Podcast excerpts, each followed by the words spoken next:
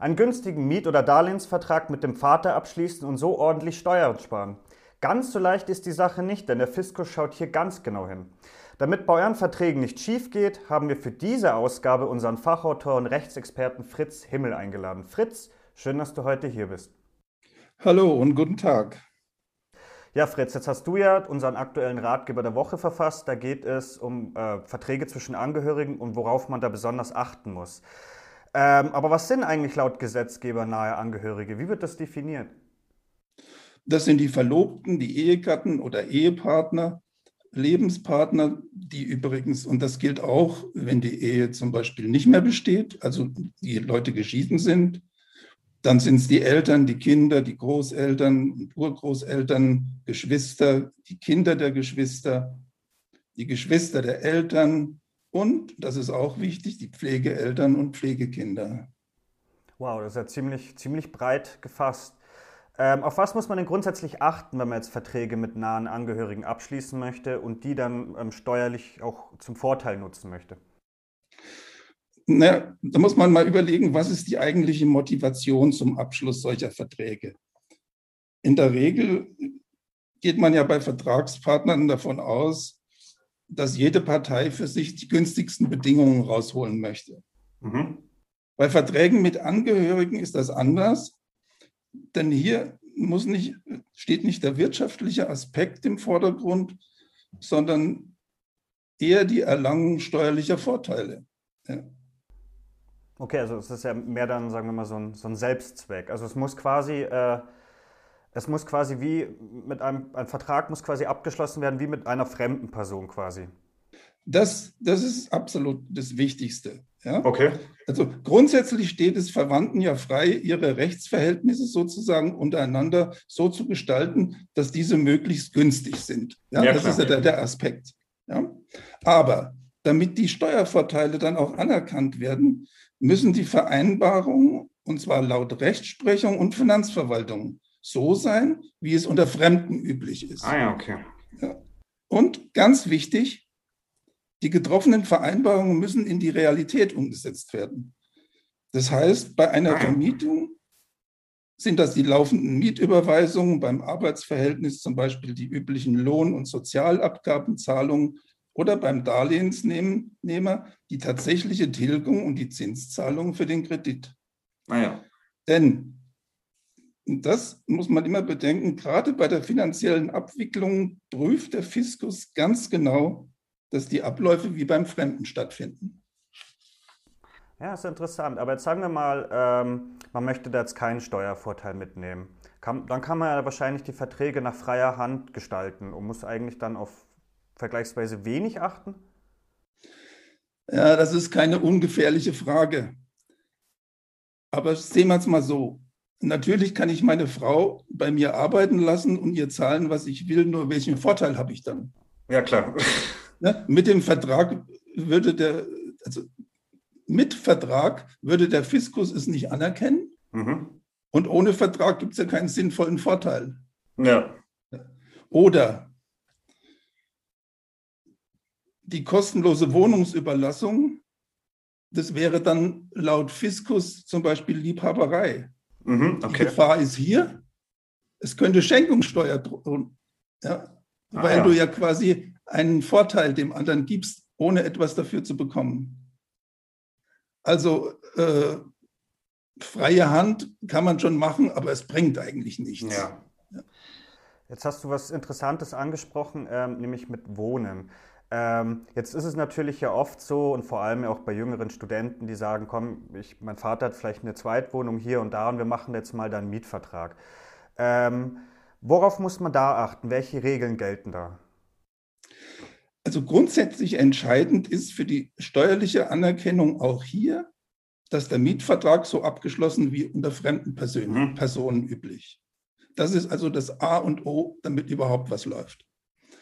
Das heißt also, in dem Vertrag muss rein das Mietobjekt, die Dauer der Mietverhältnisse, der Mietzins und die Betriebskosten, Kündigungsfristen, alles, was halt normal üblich ist. Und am besten nimmt man hier einen offiziellen Mustermietvertrag, dann ist man auf der sicheren Seite.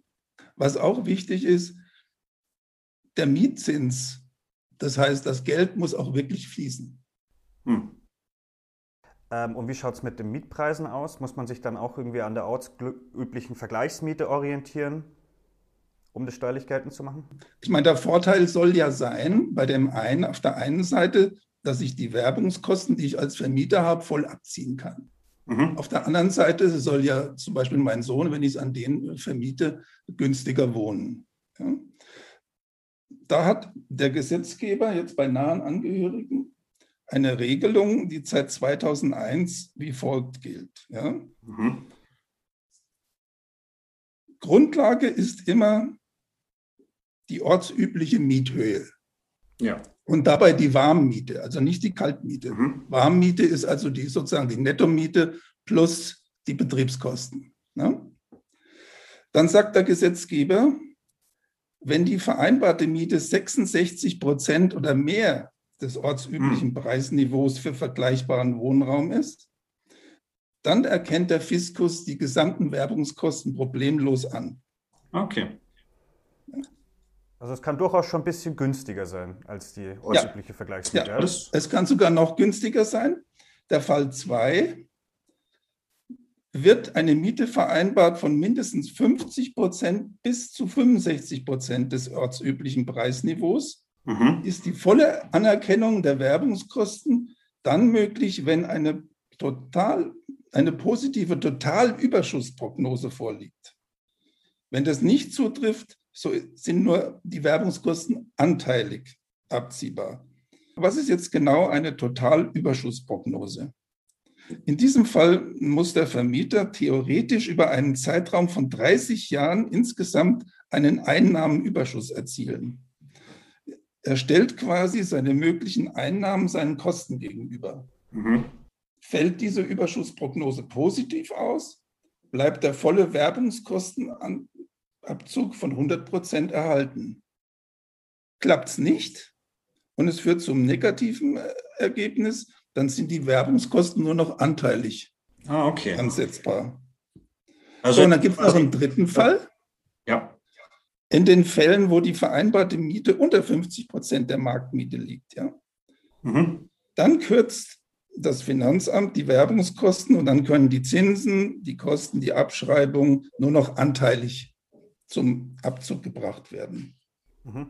Da habe ich, da hab ich nochmal eine kurze Zwischenfrage. Also quasi, ähm, wenn ich mit meinen Angehörigen einen Mietvertrag abschließen möchte, dann muss ich quasi dann sicherstellen, dass ich nach 30 Jahren quasi einen Überschuss äh, ja, das ist natürlich hypothetisch. Ja, ja, klar. Keiner weiß, was in 30 Jahren ist. Eigentlich, eigentlich ist es äh, eher unwahrscheinlich, dass da einer auf ein negatives Ergebnis kommt. Ja, das, glaube ich auch, ja.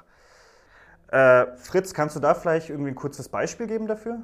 Ja, zum Beispiel beträgt die ortsübliche Vergleichsmiete für ein Apartment, sagen wir mal 700 Euro, mhm. dann kann, wenn einer jetzt eine Miete von 462 Euro äh, macht, die Ausgaben immer voll steuerlich abgesetzt werden. Mhm. Würde der Mietzins aber nur 420 Euro betragen, ja, so könnten nur 60 Prozent steuerlich abgesetzt werden der Kosten. Würde die Miete nur beispielsweise 280 Euro betragen, also nur 40 Prozent der Vergleichsmiete, dann sind auch nur Werbungskosten in Höhe von 40 Prozent absetzbar. Ah, okay. Deswegen rate ich, um auf der sicheren Seite zu sein, die Miete immer so festzulegen, dass sie mehr als 66 Prozent der ortsüblichen Miete beträgt. Und gerade im Moment, ja, bei den steigenden Mietpreisen ist unbedingt darauf zu achten, die zu zahlende Miete regelmäßig anzupassen, damit man nicht aus Versehen plötzlich in die andere Kategorie rutscht. Mhm. Ja, das macht Sinn. Ähm, kommen wir doch mal zu einem anderen zentralen Punkt, äh, zum Thema Arbeitsverträge.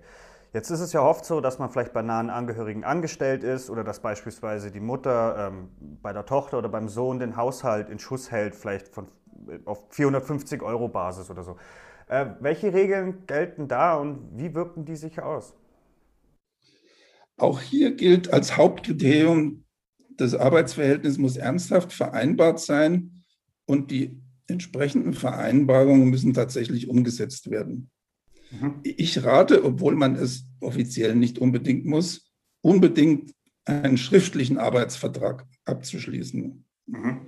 Und der Vertrag sollte dann folgende Punkte regeln, also zum Beispiel die Bezeichnung der Vertragspartner, mhm. wann geht das Arbeitsverhältnis los, die, den Tätigkeitsbereich, die Höhe und Fälligkeit des Gehalts, die Arbeitszeit, Urlaub, Beendigung des Arbeitsverhältnisses. Also die üblichen Sachen, die ja. halt notwendig sind und normalerweise in einem Vertrag stehen. Dann auch wichtig, die Gehaltszahlungen müssen regelmäßig erfolgen und auf ein separates Konto des angehörigen Arbeitnehmers gehen, damit ah, er nicht getrickst werden kann. Ja, klar. Ein weiterer Aspekt ist, wo der Fiskus genau drauf aufpasst, die Tätigkeit muss wirtschaftlich sinnvoll und nachvollziehbar sein. Ich zitiere mal hier den Bundesfinanzhof. Okay. Die Vergütung für ein steuerrechtlich anzuerkennendes Arbeitsverhältnis kann nur insoweit als Arbeitslohn behandelt werden, als sie angemessen ist und nicht den Betrag übersteigt, den ein fremder Arbeitnehmer für eine gleichartige Tätigkeit erhalten würde. Also im Klartext heißt es, der nahe Angehörige kann nicht mehr Lohn bekommen als irgendein familienfremder Mitarbeiter in ähnlicher hm. Position.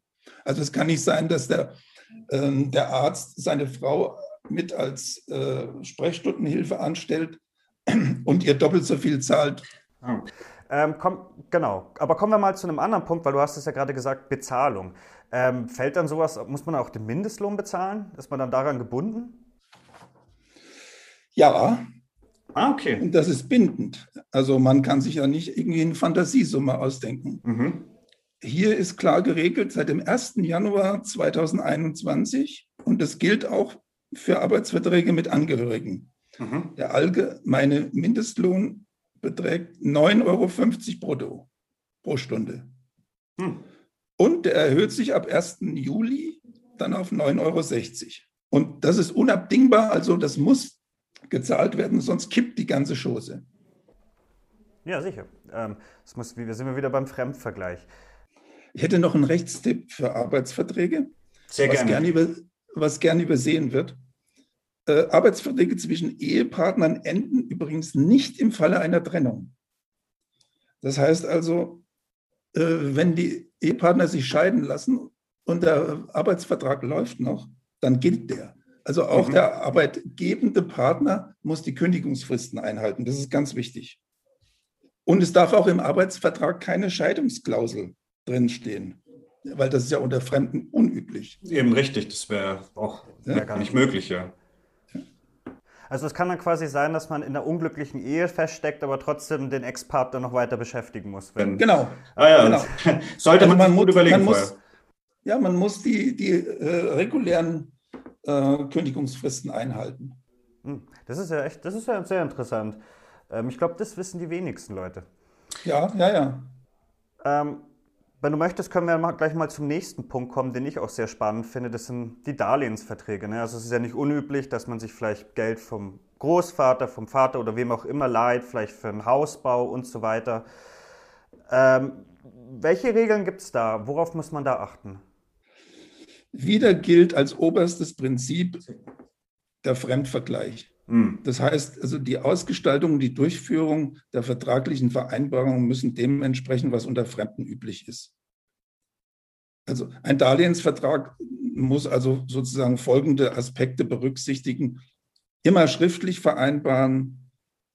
Enthalten muss sein die Darlehenssumme, der Darlehenszins, der Zeitpunkt der Auszahlung, der Rückzahlung, äh, Zinszahlungen, Datum, Unterschrift etc. Mhm. Also das ist, das ist einfach äh, A und O, damit was läuft. Und es muss tatsächlich durchgeführt werden. Das heißt, die Zinszahlungstermine müssen eingehalten werden und äh, der Zins muss pünktlich gezahlt werden und die Tilgung muss fristgerecht erfolgen. Also das ist das A und O. Stichwort Zinsen, da hätte ich noch eine Zwischenfrage. Ähm, Wonach mussten sich dann die Zinsen richten? Muss man sich dann an den marktüblichen, also am Branchendurchschnitt orientieren oder, oder ja. man kann, also okay, also man kann ja nicht einfach einen Fantasiezins hinschreiben nee, nee, und sagen, nee, okay. Nein. Äh, würde, würde auch ein Schmarrn sein, um es mal äh, bayerisch ja. auszudrücken. Denn warum soll jemand äh, höhere Zinsen zahlen, wenn er dann bei der normalen Bank es günstiger kriegt? Stimmt, aber man könnte natürlich auch ein Darlehen äh, deutlich niedriger vergeben. Ja, dann kann es aber sein, dass der Fiskus sagt, also da stimmt äh, das Verhältnis nicht und irgendwann gibt es dann Schenkungssteuer. Hm, okay. Also Fallen lauern schon. Hier würde ich schon sagen, äh, man sollte hier, bevor man, egal welche von diesen Verträgen abschließt, immer steuerlichen Rat einholen. Gerade bei Arbeitsverträgen und auch bei äh, Darlehensverträgen. Also der Gang, einige Fallen. Genau, also der Gang zum Steuerberater kann auf alle Fälle nicht schaden. Ja. Ähm, letzte Frage. Hast du vielleicht äh, zwei, drei absolute No-Gos, die man auf gar keinen Fall machen darf? Also es gibt ein No-Go, okay. das man nicht machen sollte, weil das ist gefährlich. Äh, und das gilt für alle Beträge, für alle Bereiche, mhm. dass die Verträge auf keinen Fall rückdatiert werden. Mhm, auf solche Ideen okay. kommt man ja gerne. Ja, ja, klar. Dass man sagt, ach, wir schreiben einfach ein, äh, heute im Juli oder so ein, ein Datum vom, vom Januar hin. Äh, da ist der Vertrag dann nicht nur nichtig, sondern es droht dann auch noch ein Ermittlungsverfahren wegen Steuerhinterziehung. Und oh, das also ist dann alles nicht wert. Ja. Nee, definitiv. Und das kann natürlich äh, teuer werden. Ja, ziemlich teuer. Uli Hoeneß, also es, es, lohnt sich, es lohnt sich immer, wenn man sowas abschließt, denn es gibt eigentlich keinen Pauschalratschlag, äh, weil viele Konstellationen sind ja individuell, mhm. dass man sich steuerlichen Rat holt. Das ist also wirklich wichtig. Das ist doch ein schönes Schlusswort. Dann, lieber Fritz, vielen Dank für das angenehme Gespräch und dass du dir Zeit genommen hast. Gerne. So, das war's auch schon wieder für heute. Wie immer findet ihr äh, in der Beschreibung den kompletten Ratgeber zum Nachlesen. In diesem Sinne recht herzlichen Dank für die Aufmerksamkeit und beim nächsten Mal auf alle Fälle wieder reinhören, weil es geht nämlich um die Banking-Apps. Die Redaktion von bialo.de hat eine sehr umfangreiche Banking-App-Analyse durchgeführt. Welche Bank eine tolle Banking-App hat und welche nicht so eine gute, das erfahrt ihr dann in der nächsten Ausgabe. In diesem Sinne, bis zum nächsten Mal. Ciao.